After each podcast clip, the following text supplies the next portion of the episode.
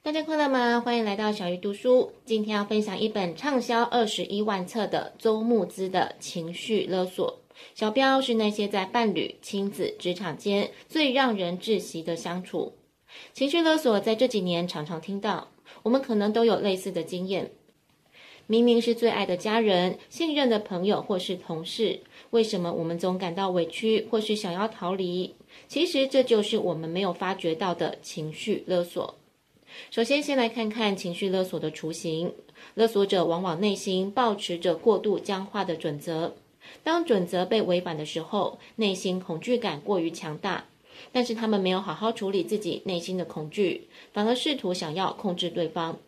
因此他们会觉得，会让我有这种感觉是对方的错，对方要为我的感觉负责。这是情绪勒索者一贯的做法，要求你要为他的情绪负责。当被勒索者因为对方过大的情绪勉强顺服，甚至内心被说服，认为自己要为对方的情绪负责时，情绪勒索的循环就产生了。苏珊·福沃在《情绪勒索》一书中提出了情绪勒索的六大特征，包括了要求、抵抗、压力、威胁、顺从、旧事重演。比方，新人进入公司，主管会要求新人要多做一些事，这些事可能包括主管自己应该做的。或者超出了新人的工作内容，这就是第一个特征，要求。而第二个特征，抵抗。虽然新人刚开始没有直接的接受，可是考虑到主管的身份，也没有直截了当的说不。再是第三特征，压力。主管感受到新人的抵抗，但是他没有去找新人谈，而是选择使用一些话，让新人产生压力。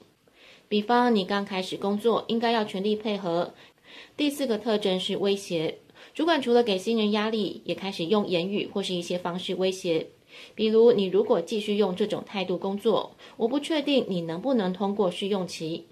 因为情绪勒索者擅长知道被勒索者最在乎的事物，因此他会威胁让我们失去那些我们最害怕失去的事物，让我们不安跟恐惧。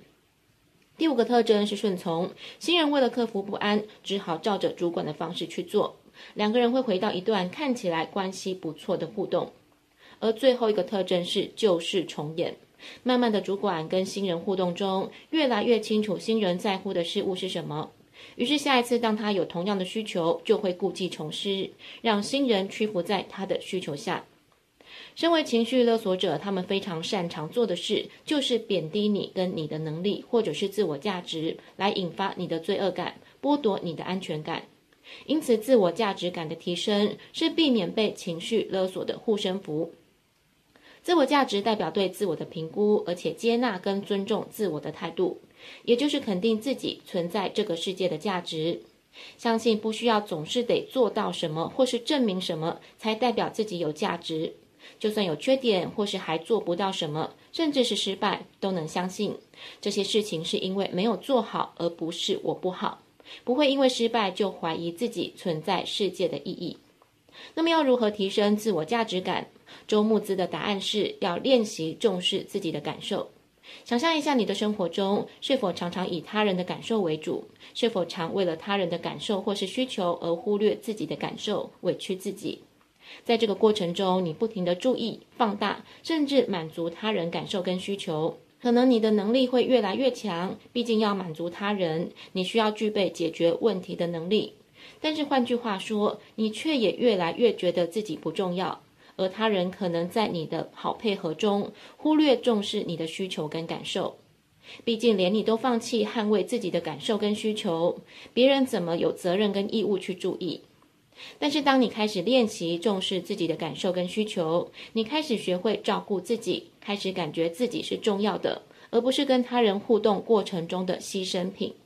当你开始重视、尊重自己的感受，你开始懂得表达、懂得拒绝、懂得为自己的权益发声，你就会感觉自己更有力量、更有勇气，更感觉到自己的重要性。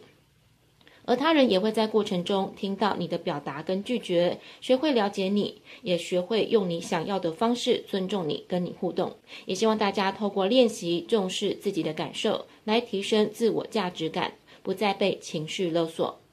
小鱼读书，下一次要读哪一本好书，敬请期待。